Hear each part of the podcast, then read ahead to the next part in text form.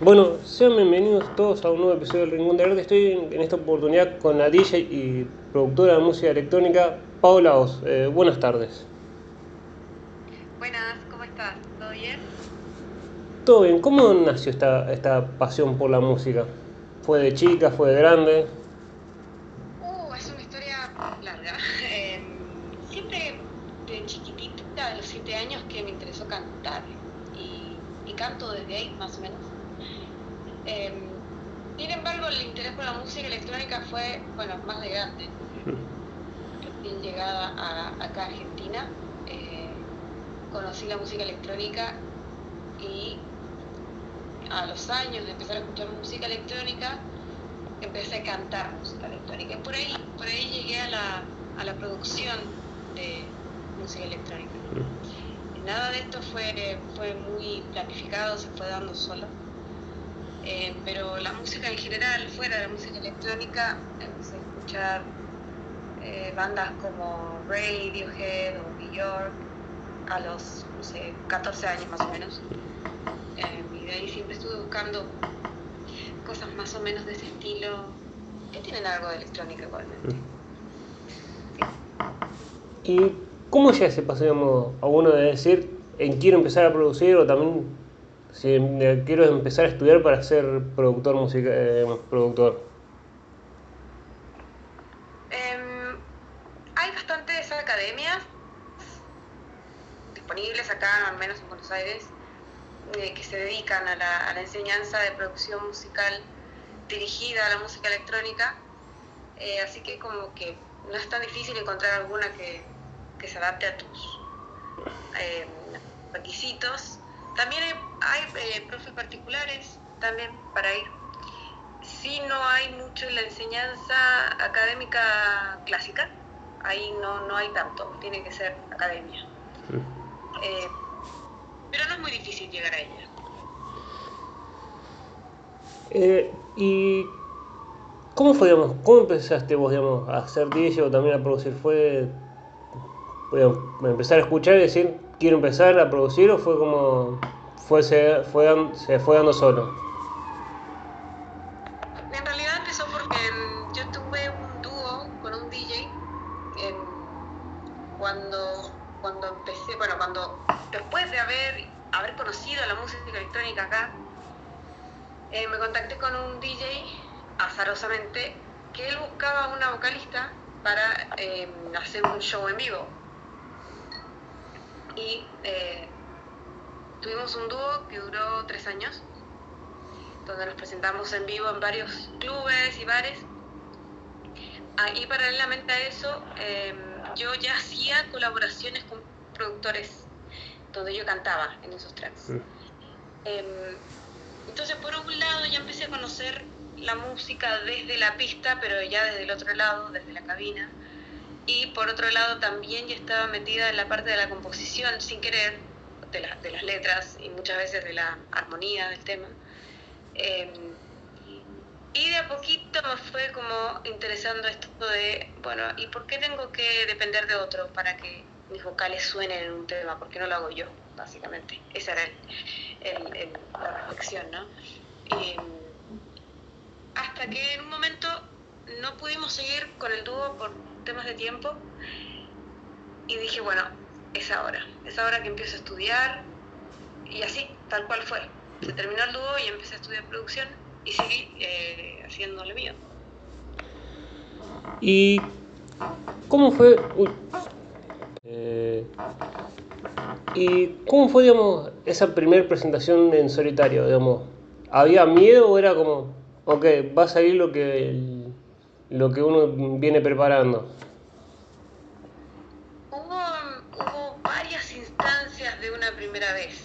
Fue raro, porque no hubo una sola primera vez. Eh, estuve preparando el live un año más o menos y la primera vez que lo presenté fue en mi pueblo, de hecho, en Chile. Eh, y salió bien improvisado, no fue algo que se planificó. Justamente elegí esa primera vez porque estaba en casa, porque era una música que allá no se escucha, no se conoce mucho, se conoce muy poco. Eh, entonces podía equivocarme y no iba a pasar nada. Era como, bueno, esto es un ensayo general, así, así lo sentí yo. Eh, pero la primera vez que toqué ya acá en Buenos Aires, ahí sí fue como, bueno, la primera vez en serio, eh, que fue en, en, Ojito, que es un hostel en San Telmo, una terraza. Eh, sí, tenía muchos nervios, pero no nervios de, de, estar en una cabina, sino nervios de los errores que podía cometer, porque el live da para mucho, mucho error. Eh, o al menos como lo tenía pensado en esa época, como lo tenía diseñado, era bastante como complejo, había mucho que hacer, mucho que controlar en vivo. Eh, y eh, bueno, sí tuve errores, pero probablemente solo me di cuenta yo, porque los temas eran míos y nadie los conocía, entonces no haber grandes errores.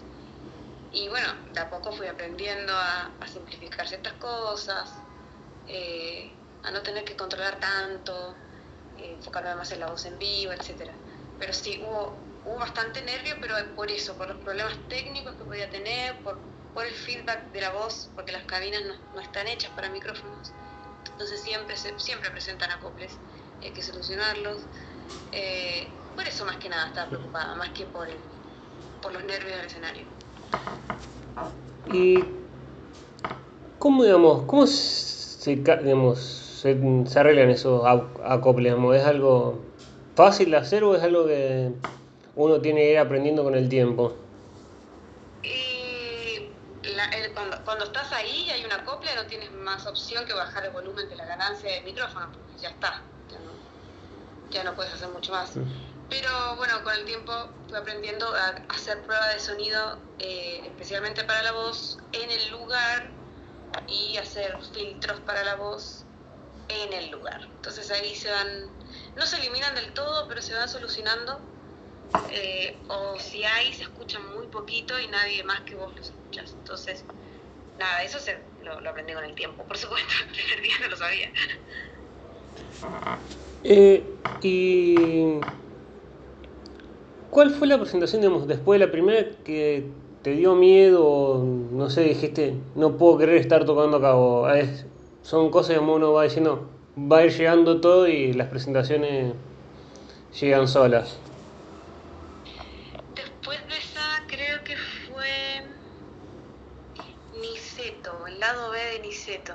Creo, porque no fueron varias, hubo varias entre medio, pero eh, la que más me sorprendió y, la que más con la que más satisfecha quedé en los momentos como las primeros las primeras veces que toqué eh, fue en Niceto Lado B donde también presenté otro material un poco más de pista un poco más como más bailable o más arriba no, tan melódico. Entonces también fue una especie de sorpresa para el público lo que yo toqué esa noche. Eh, y ahí, ahí, ahí sentí, se, se sintió como una, una, atmósfera muy coherente entre lo que yo estaba haciendo, el horario, la recepción del público. Eh, esa fecha sí, algo, algo que quedó en la memoria. ¿Y tienen diferencia el público, digamos, obviamente ahí en tu pueblo en Chile, no, no sé si eran, conocían tanto en ese momento la música electrónica, y al, a, eh, a la presentación en Buenos Aires, era como la gente son distintas o es lo mismo, más allá que, que a uno lo conozcan o no, vayan digamos, a, a escuchar, a que te vayan a escuchar? Eh, no, es completamente diferente. Es decir, acá en Buenos Aires hay una cultura desarrollada en general en las artes. También hay una cultura del, del under, de la electrónica muy grande, pero fuera de eso, eh, en Buenos Aires, bueno, y en Argentina en general, hay, hay mucho más desarrollo cultural. Eh, no, no, es bastante difícil, el, el, circuito es muy chico, siempre quienes logran trabajar en, esos circuitos son por contactos, por ser amigos de, entonces es como muy difícil entrar en esos circuitos. Y para alguien que no tenemos... Sí. más también por... ¿Cómo? Eh, no, eh, eh, pensé que has terminado y mm, iba a meter otra pregunta, pero seguí, sí, con la respuesta. Ya está. Justo se cortó igual. a ver si ya está, ¿eh? Eh, cu- para alguien que no, no te conoce o te, está, te, te empieza a conocer con esta entrevista, eh, ¿qué género de música eh, tocas se, predomina en tus presentaciones? Mm, Es una pregunta bien polémica, pues eh, no me guío por los géneros. En realidad hago, hago lo, que me, lo que me sale, lo que me, me gusta y medio que no me interesa mucho ponerle una etiqueta. Pero sí es indiscutible que hay una influencia bastante grande del Progressive House eh, con varias cosas del techno. Pero también hay cosas melódicas, eh, de ambient, es- o sea, es bastante, es, más bien un estilo que un género, para mí. eh. Pero sí, si hay que buscar una influencia principal sería Progressive House. ¿Y qué diferencia hay entre, digamos, no sé si, digamos, lo podría decir, digamos, qué diferencia hay entre el Progressive House y el Progressive? O son, digamos, es como una subrama del Progressive House. Es una subrama del house. Mm. Es house, pero tiene cierta estructura, cierta manera de que dialogan los instrumentos, eh, que lo hace como, es como más sutil que el house, es, es- no es tan explosivo como el house. Eh, es una rama del house.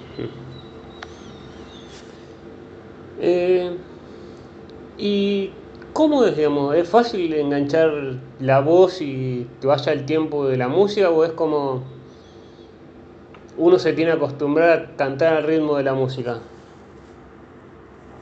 Si estás cantando en vivo, o sea, si realmente estás cantando en vivo, eh, te tienes que acostumbrar al ritmo de la música. O sea, si es tu tema, en realidad, si no es el, no es el tema de otra persona, si vos lo, lo, lo hiciste la composición y cambié la letra y lo estás cantando, entonces no va a ser muy difícil cantarlo en vivo eh, porque ya, ya lo hiciste, ya lo escuchaste mil veces, entonces no, no, no es muy complicado seguir el ritmo. También depende de cómo compongas, porque por ahí el ritmo puede sentirse muy rápido, pero la melodía puede ir, eh, la melodía de lo que cantas no tiene por qué seguir el ritmo o la misma velocidad, puede ir como la mitad. O sea, puede ir jugando como con esas polirritmias. Depende, del estilo, del tema, de si la voz es tan melódica o tan cantada, hay voces que no son siempre tan cantadas, son más habladas. Entonces medio que depende, depende de qué tengas en la cabeza en ese momento. ¿Y te ha pasado empezar a producir un tema, ya más o menos, digamos, le enganchás para poner la voz, pero no, no le encontrás la vuelta y dejarlo y después cambiarlo totalmente? ¿O es como uno produce un tema y lo tiene que terminar más allá que le encuentres por una vuelta de tuerca? Mm, me ha pasado, me ha pasado de, empezar con una idea o, más o menos tener proyectado una idea de lo que va a ser el tema y que a, a la mitad cambie. Eh, pero para mí la producción musical pasa en este tipo de cosas todo el tiempo, es decir, puede ser que el tema, eh, un- una producción que empezaste y proyectas cierta idea, termine tal cual la pensaste, o que pasen cosas entre medio y pase algo inesperado. Y ambas, para mí, ambas hay que, hay que transitar ambos tipos de composición. Eh, pero sí pasa bastante eso.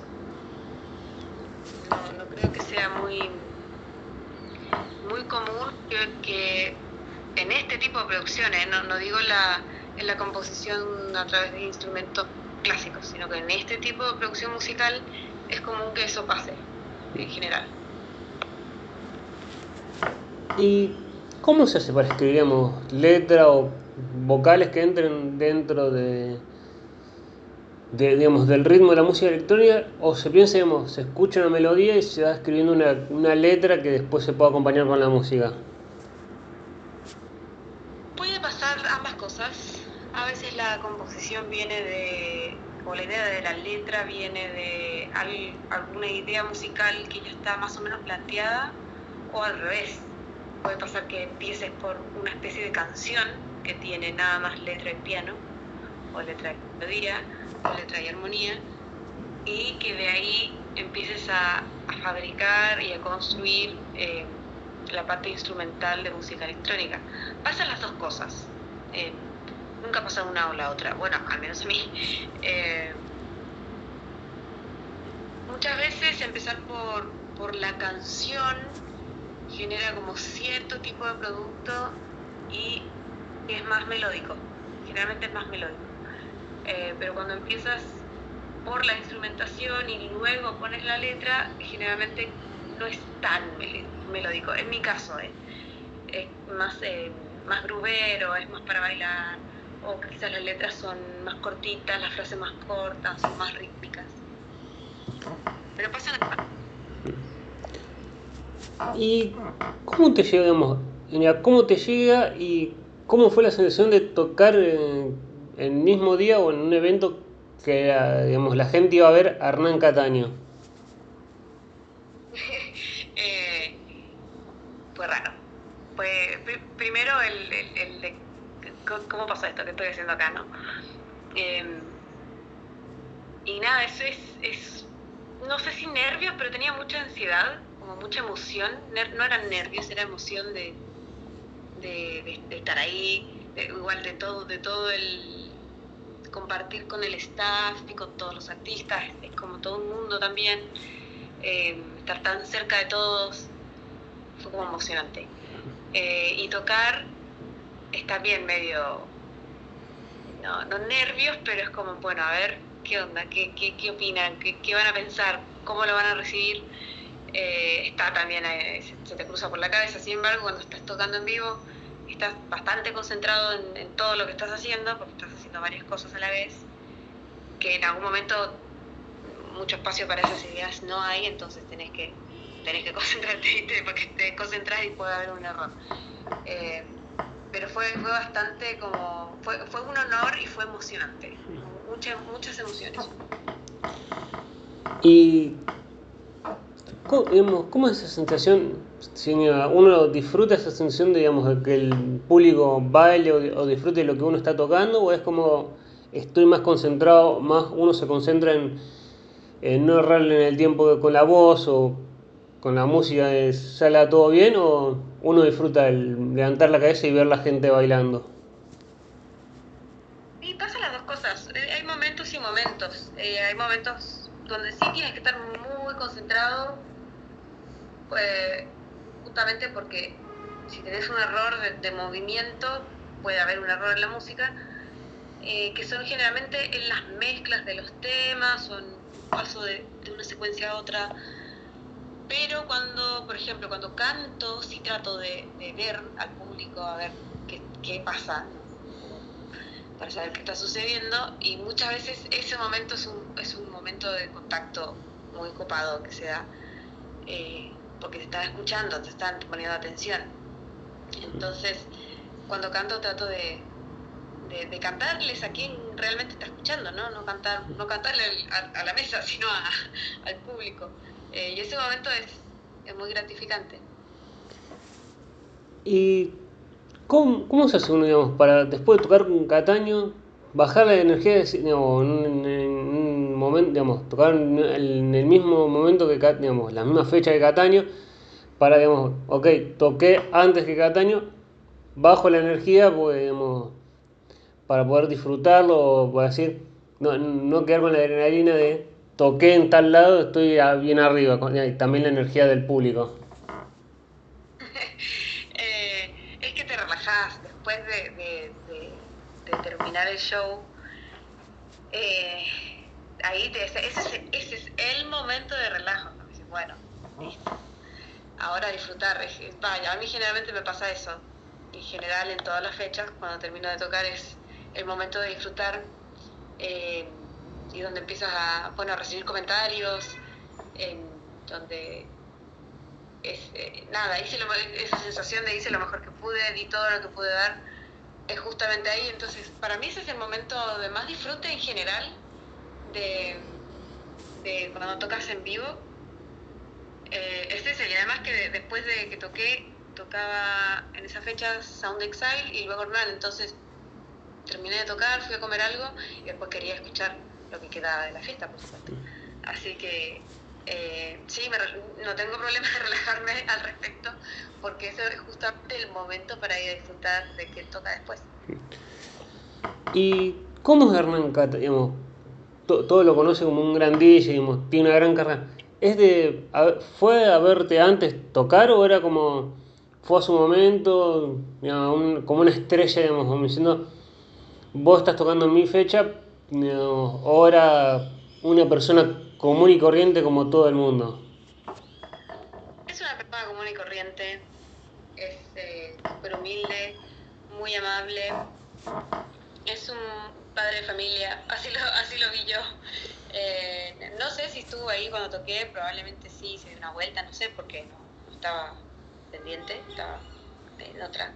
Pero él, él siempre fue eh, muy, muy, muy aterrizado, digamos, una, así tal cual, es una persona común y corriente, así como vos. Y, y sigue pasando, es algo que no pasa tanto, digamos, que hay muchas fechas de música electrónica, pero no hay tantas mujeres, o es algo que con el, digamos, con el crecimiento del feminismo ha cambiado? Mm, puede ser, puede ser que no hayan tantas como quizás quisiéramos. Em, igualmente, es quizás por género, por ejemplo en el techno sí hay bastantes mujeres, hay muchas. Em, en el, en el, bueno, en otros tipos de género que no son electrónica hay bastante también. En el Progressive House eh, hay cada vez más. Eso, eso me pone contenta, que hay cada vez más, ya sea DJs o productoras. Siempre hay cada vez mujeres eh, nuevas o que están empezando y se están incorporando y, les dan, las están incorporando también. Creo que todavía nos falta, por supuesto, pero sí hay cada vez más. Y bueno, eso me pone contenta. Eh, ¿Y te ha sorprendido, no sé, estar eh, en, una fecha, en alguna fecha tuya, eh, digamos, estar tocando o llegar antes a una, digamos, una presentación tuya y escuchar al DJ que viene antes y decir, no puedo creer, digamos, no lo conocía, pero toca increíblemente o es como, ok, digamos, toca bien y yo me preparo para mi momento?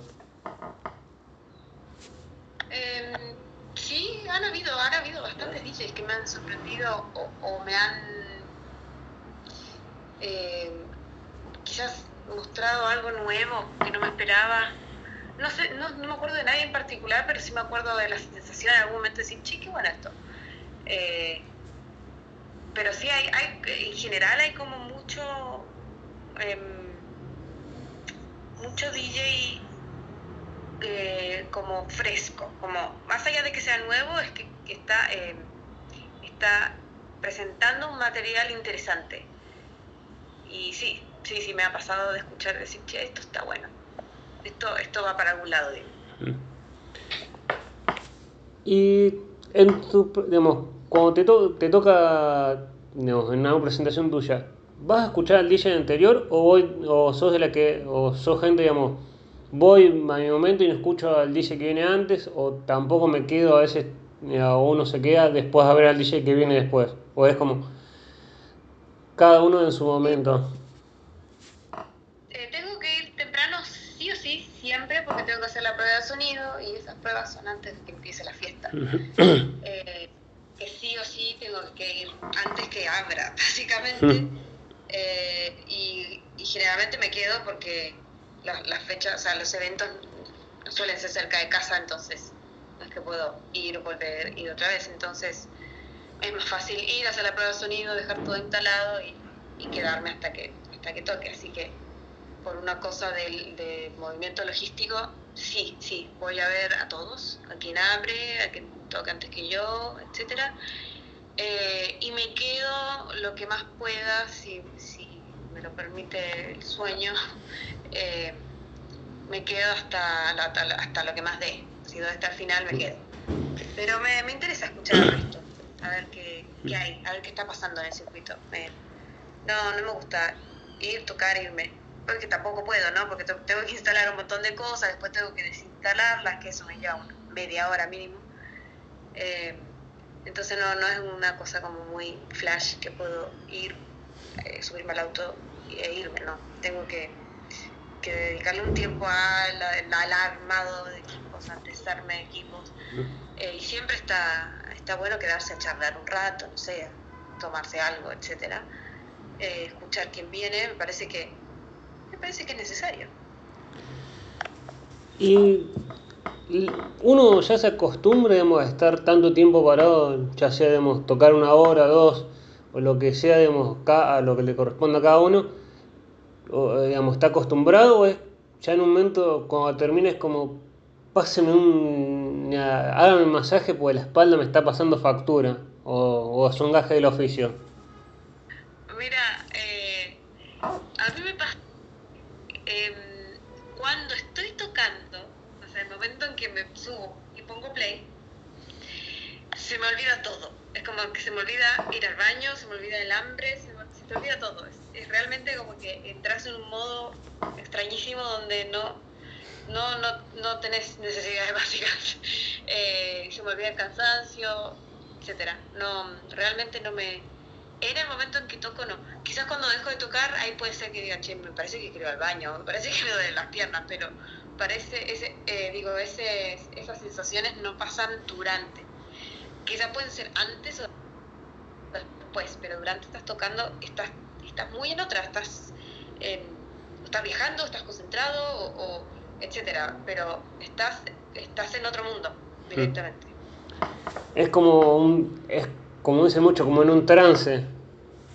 Claro, sí, así, así exactamente. ¿Y ¿Qué opinión tenés de, esto que se dice mucho, no sé si es una construcción cultural o periodística, de la fama que tiene la música electrónica de, eh, la droga o que, digamos, que la gente que va a escuchar música electrónica o, en las fiestas se vende droga o toda esa mala imagen que tiene la música electrónica? Mm, para mí, em, medio que no le porque a mí sinceramente solo me interesa la música. Y es lo que hago, ¿no? O sea, es hacer música, tocarla, enseño música. Em, y no tengo mucho, mucho contacto con el, con el mundo de qué es lo que pasa, eh, qué es lo que pasa como en la pista, qué, qué, está pasando ahora en la pista. No se tiene tanto contacto con, con, como con ese circuito. Eh, sin embargo, igual yo creo que las drogas están en absolutamente todos lados. Para la música electrónica, eso me parece injusto. Eh, eso es, esas son decisiones de los humanos, no de la música. Así que mm, no, no, sabría qué más decirte porque no veo relación alguna entre la música electrónica y la droga. No, no, no, las relaciono. son, decisiones son como las decisiones de la persona que piensa, digamos, y después se lo asocia a otro, otro pensamiento de la gente. Claro, exactamente. O sea, asociar el, rock con droga es también un error. Simplemente es decisiones, son decisiones de las personas, nada más. Nada más, la música no tiene nada que ver. ¿Y cómo, que decías, digamos, recién, digamos, sos, profesora, eh, ¿cómo te agarró este bicho de ser mm, profesora? Y, digamos, si alguien te quiere digamos, quiere tomar clase con vos, eh, ¿con qué se va a encontrar y dónde te puede encontrar? Em, esto empezó porque medio que por también por azar no se planificó. Eh, yo trabajaba en, una, en un local de ropa hace, a ver, haber sido el 2017 esto más o menos. Y em, y siempre subía historias compartía cosas de, las producciones que estaba haciendo en esa época que todavía no, no había tocado. Estaba, estaba recién haciendo mi primer show. Eh, y por Instagram me contactó una persona y me dijo, che, ¿por qué no me das clases de esto? Y yo le dije, como, en realidad sé bastante poco, estoy empezando. Eh, y me dice, bueno, seguro sabes más que vos, más que yo. Y dije, bueno, probemos. Y así empecé, básicamente, eh, enseñar cosas básicas a alguien que no sabía nada de Ableton. Y de a poco me fui perfeccionando. Eh, y fue más o menos en boca en boca. eh, de empezar a tener más alumnos. Y nunca paré de dar clases, hasta el día de hoy nunca paré. Eh, y hoy, hoy tengo una pequeña lista de espera de alumnos, deben ser tres o cuatro. Eh, simplemente que quiera tener clases conmigo me tiene que, escribir al Instagram, decirme más o menos cuál es su objetivo, porque hay un objetivo por cada alumno del planeta. Básicamente no todos quieren hacer lo mismo, a algunos les interesa el live, a otros no. Eh, otros quieren aprender a usar Ableton y, quieren hacer otro género, bueno, también puede ser. Eh, o, algunos quieren hacer cierto género y, por ahí tienen problemas con Ableton. Bueno, depende, cada, cada alumno es diferente. Nada, eso, contarme un poquito qué quieren hacer y yo les, cuento eh, cómo funcionan las clases, etc. Eh, ¿Y cómo fue, digamos, cómo fue durante el 2020 no poder clases, no sé si son todas, si son clases presenciales, eh, no poder darlas presencialmente por el tema de la pandemia?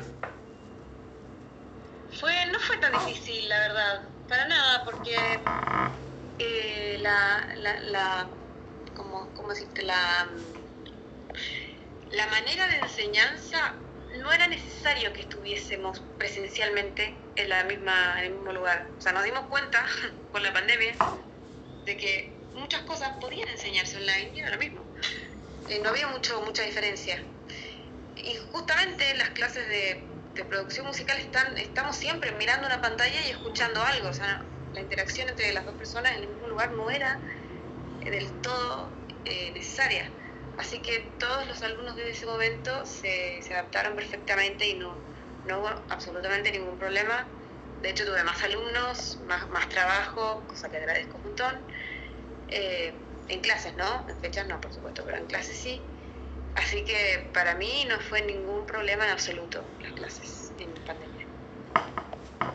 Eh, y cuando arrancaste con esto de ser DJ, digamos, también productora, ¿alguna vez algún familiar o algún amigo te dijo esta frase que creo que a todo el mundo te dicen, ya, el mundo, a la gente se dedica al mundo del arte, dice, ¿y por qué no buscas un laburo común o lo tomás más a hobby a esto de la música porque de esto no se puede vivir? O, no, apoya la, los familiares apoyan y los amigos apoyan aunque les haga ruido.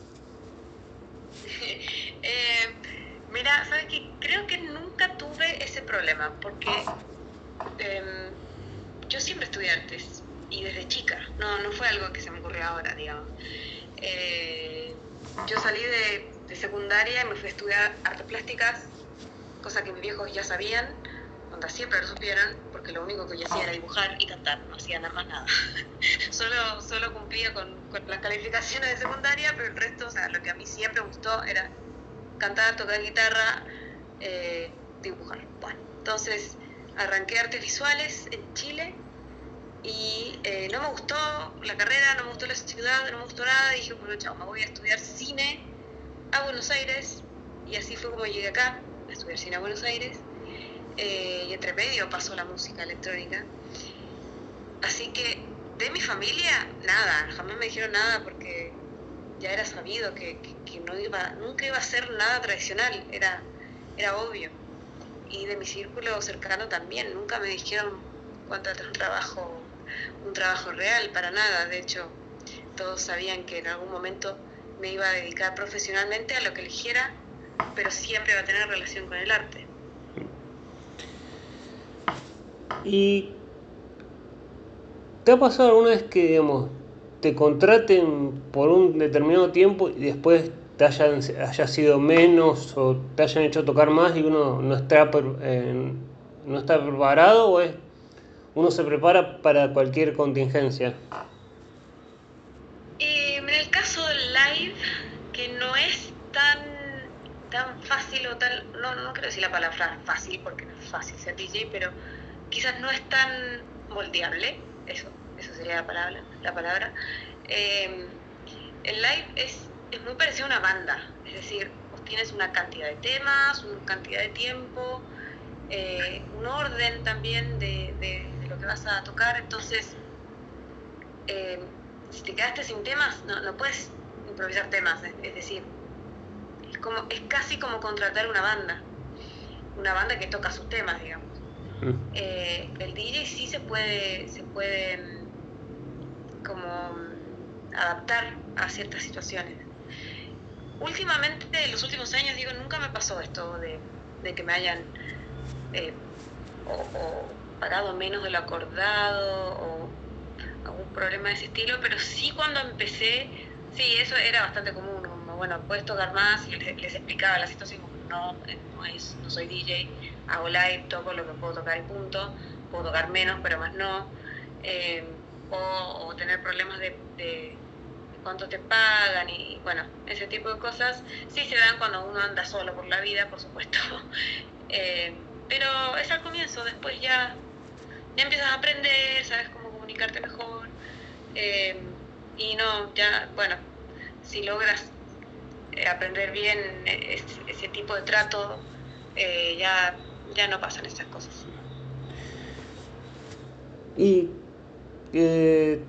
cuando digamos vos mencionabas también los de con el tema en Buenos Aires de, del under de la música electrónica, ¿te ha pasado, no sé, o también cómo es la movida del, DJ, digamos.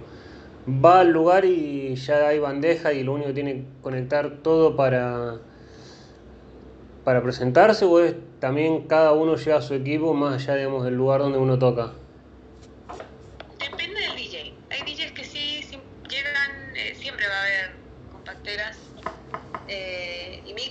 Que solo instalan su pendrive y ya. Eh, y otros que llevan su compu y sus controladores. Depende, depende de, cómo, cómo, toque el DJ. Eh, así que dependiendo de eso hay que organizarse, ¿no? Cuánto mm. espacio hay, etcétera. Pero no, no siempre es igual. Eh, ¿Y cuándo crees que ayudan y eh, también qué importancia le das las redes sociales para el crecimiento de, un, DJ, de un DJ o un productor? ¿Es algo que sirve a veces termina, eh, por así decirlo, como no siendo tan herramienta como uno piensa las redes sociales? Para mí es una gran herramienta, depende de cómo la uses, como todas las herramientas. Eh, creo que hay que ser inteligente, estratégico, no abusar de ella tampoco, comunicar lo que realmente quieres comunicar, generar contenido que realmente quieres generar, no, no mezclar contenidos, si, es una, si tu perfil es una página eh, que tiene que ver con tu trabajo como músico, bueno, no la uses para otras cosas, bueno, ese tipo de cosas creo que, que para ese tipo de cosas sí son muy útiles. Eh, y siempre me pregunto qué hubiese sido, qué hubiese sido de, todos los, artistas actuales sin Instagram, sin Facebook, ¿cómo nos hubiese ido? ¿Cómo lo hubiésemos hecho? Siempre me pregunto eso. Eh, y por lo mismo lo, lo, lo, revaloro, digamos, porque más allá de, que uno dice, bueno, estoy harto de Instagram, cosa que he escuchado mucho actualmente, em, sirve, es súper útil como herramienta, si se usa como tal, ¿no? Para mí es muy, muy útil. Eh, ¿Y te ha pasado una situación, digamos, de que algún DJ, digamos, te mire como diciendo, no tenía, que se haya sorprendido con vos tocando y como no, no conocerte o por algún prejuicio diciendo que te haya tocado buen hombre y te haya, vos que son, me sorprendiste, tenía un prejuicio porque eras mujer no ibas a poder. No, no me lo ha dicho nadie, si, si lo pensaron no me lo dijeron pero no, nunca me, me, ha dicho eso nadie tan directamente. eh, sí, por ahí uno se da cuenta de, ciertos gestos, pero nunca fue de un DJ, ¿eh? Quizás de público o de algo así, pero no, de un DJ no, nunca. Nadie me lo ha dicho. ¿Y te ha pasado una vez, digamos, en alguna fecha, decir, ¿por qué estoy todo, porque ha pasado mucho, pasa mucho en la música, con las bandas o con, los cantantes, eh, que digamos, arrancan y empiezan a tocar en lugares que no están tan bien armados. Eh, ¿Te ha pasado decir, ¿por qué estoy tocando acá? Y darte miedo, no sé, enchufar la consola y que se queme la consola o pasa algo decir, ¿por qué estoy tocando acá? Eh, Sabes que no, creo que todos los lugares por los que pasé, sobre todo los que no eran al comienzo, los que no estaban tan bien hechos, los que no estaban tan cuidados y cosas así, todos, todos sirvieron, es decir, todos me enseñaron algo, todos fueron parte del camino, como que no... Eh, creo que siempre lo pensé al revés, si estoy acá es porque algo tiene, algo tengo que aprender de esto. O, si estaba incómoda o algo no funcionaba, es como, bueno, esto me está enseñando a qué hacer en caso de que no funcione. Como que siempre lo vi de otra manera. Eh, como, para mí cuando haces live tenés que adaptarte a todo, absolutamente todo, y tenés que poder ser capaz de solucionar cualquier cosa.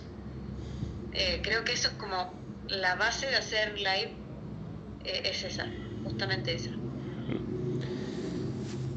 Eh, y alguien que, digamos, te quiere escuchar, ¿dónde, dónde te puede escuchar, digamos, en tus temas y, dónde los pueden escuchar? Pueden, Spotify hay bastantes, todas las colaboraciones que hice están ahí. Hay, mi primer EP también está ahí, está mi último single también ahí subido. Eh, en YouTube hay un live de media hora donde hay muchos temas que no, están lanzados, están ahí también. Em, en SoundCloud también estoy. Y eh, bueno, en, bueno, en YouTube también están todos los lanzamientos. En Instagram subo bastantes videitos y cosas así también para eh, de cosas que no están por ahí en las plataformas, las subo a Instagram. Em, Así que, bueno, casi todas las plataformas me pueden encontrar. Mm. En Apple Music también estoy. Eh, y ¿tenés apuntado a decir, me gustaría, no sé, tocar en una fiesta como Tomorrowland o en una fiesta grande o es como uno va paso a paso y todo va llegando? Para mí es paso a paso, es paso a paso. Uno obviamente proyecta ciertas cosas, pero no sé si no sé si me veo en una Tomorrowland por mi estilo de música, no dudo que pase eso. Y, si pasara sería extraño, como bueno, ¿qué hago? Más que nada por, el estilo que hago o, que me interesa hacer o que creo que voy a hacer, porque uno nunca sabe qué va a pasar. Por ahí mañana me despierto quiero hacer EDM, no sé, o sea, puede pasar cualquier cosa, pero eh, paso a paso, para mí es paso a paso, es lo que te va lo que te va mostrando eh, el, trayecto, uno va decidiendo qué, qué agarrar, qué, qué, es coherente con, uno mismo, con su propia identidad. Eh, para, para mí esa es la manera que a mí me ha funcionado, que yo me siento cómoda con, esa es la manera. Eh, y, digamos, ¿Te han llamado una, digamos, a un, no sé, a tocar fuera de Buenos Aires o algún lugar que dijiste, no puedo creer, me estén llamando para tocar? Em, últimamente, con la, ahora que estoy con la agencia, que antes no estaba en agencia, pero últimamente sí han, han pasado, bueno, sin ir más ir a Mendoza a tocar con Hernán, eso me parecía como muy increíble porque qué está pasando. Eh, y también las primeras veces que salí, por ejemplo, a Rosario, también era un montón, era un montón para mí en ese momento. Ir a tocar a Rosario, que, me quieran escuchar en Rosario era, como extraño, ¿por qué me quieren escuchar en Rosario? Eh, generalmente las primeras veces que uno sale es, es, o que uno toma un avión, que te pagan un avión para ir a cierto, a cierto lugar, es como increíble wow, es, es mucho que alguien quiera, se, se, se toma el trabajo de pagarme un boleto de avión para, para que yo vaya a hacer algo que, que me causa tanta satisfacción que no, no se siente un trabajo, digamos. Eh, sí, cuando fui a Córdoba, hace mucho tiempo fui, em, cuando fui a Mendoza, a Rosario, casi todos los lugares, ahora hace, poquito que, fui a Formosa, también es, es, es eh, nada, es, como que nunca te deja de sorprender esto. a mí me pasa eso, no me deja de sorprender. ¿Y, ¿Y cómo fue la decisión, digamos? o también es duro, mm, digamos, empezar a hacerse conocido uno fuera del país de donde es uno. Mm, pasa que en mi caso, bueno, yo musicalmente me formé acá, no me formé en Chile. Obviamente sí, bueno, canté y, canté un par de veces en pares en Chile, pero era una propuesta acústica con una guitarra y la voz y punto, no era esto. Eh, entonces me, formé musicalmente acá, en, la música electrónica. Eh, y nada, mi familia ahora recién entienden un poco de qué es esto, porque en Chile no. Ay, pero muchos live no hay o no tienen mucho espacio. Y si hay, están todos en Santiago, como que ellos son del sur. Mm, no, no es muy visible este, el tema del live. Entonces, eh, recién ahora entienden como bien qué hago y, siempre me dicen como, wow, o sea, que, que, bien lo estás haciendo, que te estén llevando a tocar a, otras, a otras provincias, eh, que se siguen sorprendiendo igual que yo. Eh, nada, para mí es, no, no puedo dejar de agradecerle a Argentina por tantas cosas que me ha dado, tantas, tantas. Me licencié hace poquito en en cine, recibí mi título, diploma, está, lo estoy pasando bomba con, lo que trabajo, estoy yendo a tocar a un montón de lugares, es como, no, nada, es como, es una fantasía, es como una película. no me esperaba nada de esto y lo estoy re disfrutando. ¿Y te pasa de extrañar decir, me gustaría volver a Chile con mi familia o es como uno está trabajando y, y esas cosas no le pasan tanto? Me gustaría volver, pero sé que allá no puedo hacer esto. Ese es, ese es el gran pero. Allá no existe lo que yo hago acá. No, no tengo laboral directamente. Entonces, sí, encantaría volver y poder hacer esto. Sería genial, pero eso no, eso no existe. Existe en mi cabeza. Entonces, no tiene sentido de tener ganas de hacer algo que, que, no, que no es real. Eh, igualmente, eh, nada, yo soy bastante desapegada en ese sentido, como que me, me, vine acá justamente a probarme sola, cómo era estar sola, qué podía, de qué era capaz estando sola. Era, era una prueba de vida, básicamente. Eh, y si vuelvo generalmente es por, bueno, es por vacaciones, me puedo quedar un buen tiempo, pero sé que, que no, que no tengo nada que hacer ahí, más que ver a mis amigos, a mi familia pero que no, no puedo no puedo trabajar, no puedo proyectarme, no, no, no tengo mucho que hacer en Chile. O al menos esa es mi impresión ahora, ¿no? Eh, que, que, sí siento que mi trabajo está acá. Eh, ¿Y te ha pasado una reunión con amigos o familiar? Más allá, digamos, uno no, no, no es tanto DJ, digamos, de cachengue, que te digan, vos que sos DJ, ¿ponés música o es como o vos los mirás como diciendo, mono, yo eh, pagame porque esto es laburo. no, no, para. Me han dicho eso y yo les, respondo, yo no soy DJ, porque no lo soy. Así que les, paso la posta de ellos, pongan a ustedes. Nunca pongo música en fiesta. No sé poner música en fiesta en reuniones de amigos porque porque generalmente no son fiestas. A mi edad ya no, no salimos a, bailar, es muy raro, ya pasó eso, ¿viste? Ahora nos juntamos a, conversar, a tomar un vino, nos vamos a contar temprano, todo. Así que la musicalización queda parte de quien sea anfitrión y punto. y eh, ¿cuál fue, digamos, el, digamos, con, la, con lo que de las colaboraciones, es decir, no puedo creer que estoy haciendo una colaboración con él o, digamos, qué buena química o mm, qué bien que nos sale hacer música mm, colaborando con tal. Eh, si te ha pasado y con quién fue. Sí, me pasó con, eh, bueno, con, tres, tres que recuerdo bastante, con Mike Griego. Eh, él, me contactó, me acuerdo, no nos conocíamos, no nos conocíamos y me, yo subí un video a Facebook, hace años fue esto, mucho tiempo, y me dice, podríamos hacer algo. como wow, porque además lo escuchaba y me gustaba lo que hacía y sabía que hacía colaboraciones, entonces me quedé como muy sorprendida y, y que salió muy bien el, el, producto que hicimos, quedó muy bien. Eh, hicimos dos, dos, colaboraciones.